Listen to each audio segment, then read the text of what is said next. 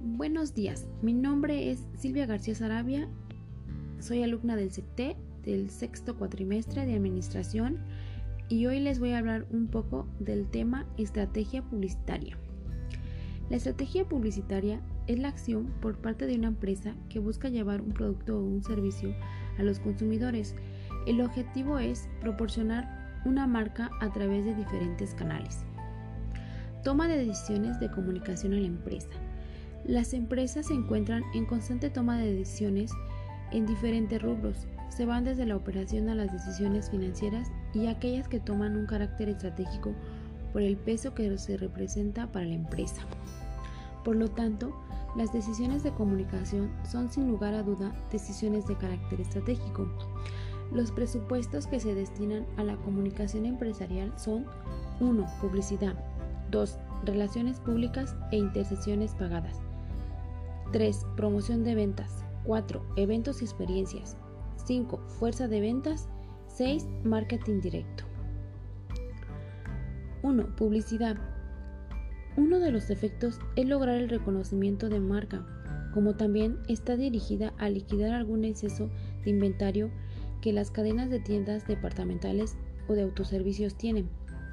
En la publicidad se pueden identificar las cualidades como 1. Influencia. A través de la repetición de un mensaje, el comprador logra comprar el producto con otros de la competencia. 2.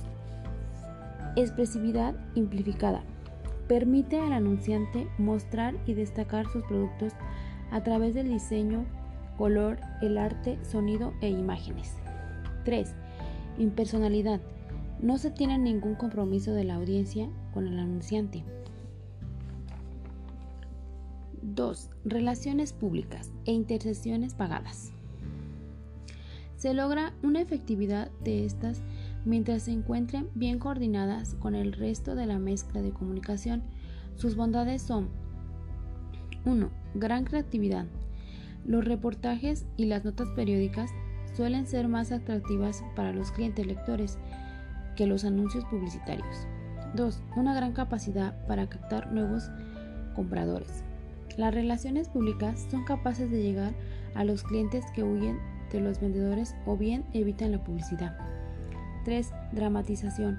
Brinda un gran potencial para destacar todo lo positivo de los productos e imagen de la empresa. 3. Promoción de ventas. Son todas aquellas estratégicas que se diseñan para lograr una respuesta más rápida por parte de los clientes.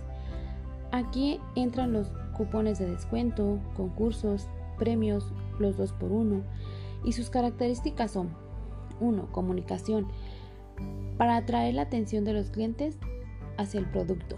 2. Incentivo. Se debe incorporar algún tipo de atractivo o estímulo que otorgue valor y beneficios al cliente. 3. Invitación. Esta representa el estímulo que se requiere en ocasiones para realizar la entrega de beneficios en la transacción comercial de los clientes. 4. Eventos y experiencias rica en enseñanzas y de grandes características positivas. Sus características son 1. Relevancia. Son segmentos bien seleccionados de clientes. 2. Atractivo. Tiene la ventaja de ocurrir en tiempo real y directo. 3. potencial implícito. Ventas blandas. 5. Fuerza de ventas. Esta es la mejor herramienta de comunicación que posibilita el contacto directo y personal con los clientes. Sus características son 1. Interacción personal. Es relación entre las personas. 2. Permite cultivar relaciones. Generalmente se generan relaciones de la profesional o relaciones de amistad. 3. Respuesta. Resulta un compromiso del comprador y un sentimiento de deber escuchar al vendedor que permita la obtención de la respuesta. 6. Marketing directo. Son diversas formas de marketing directo como correo electrónico, correo postal, telemarketing, marketing por internet y sus características son 1.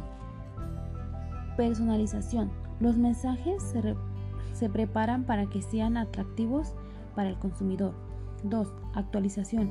Se pueden preparar mensajes con cierta rapidez. 3. Interacción.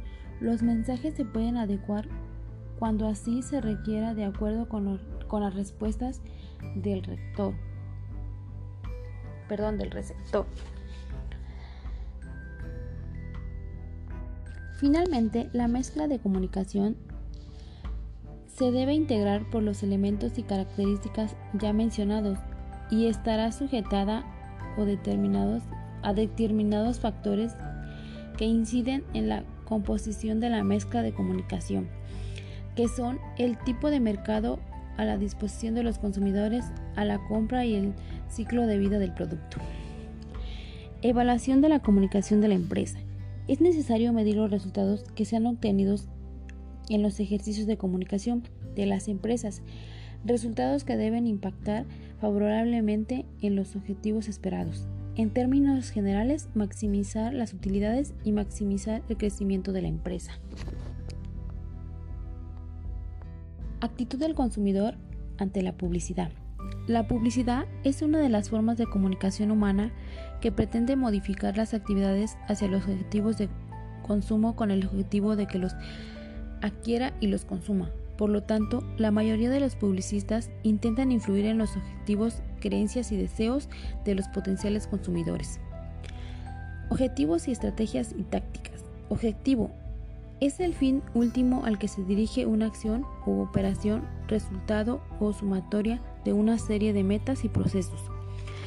Estrategia es un plan de acción que se lleva a cabo para el logro de un propósito determinado. Táctica es el método mediante el cual se logra hará ese fin o propósito.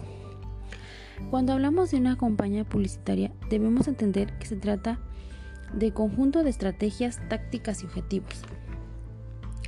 Una campaña publicitaria es un amplio conjunto de estrategias comerciales que tienen como objetivo dar a conocer el producto o servicio que busca ofrecer. Esto se logra a través de anuncios, de distintos pero relacionados que aparecen en uno o varios medios de comunicación durante un periodo determinado.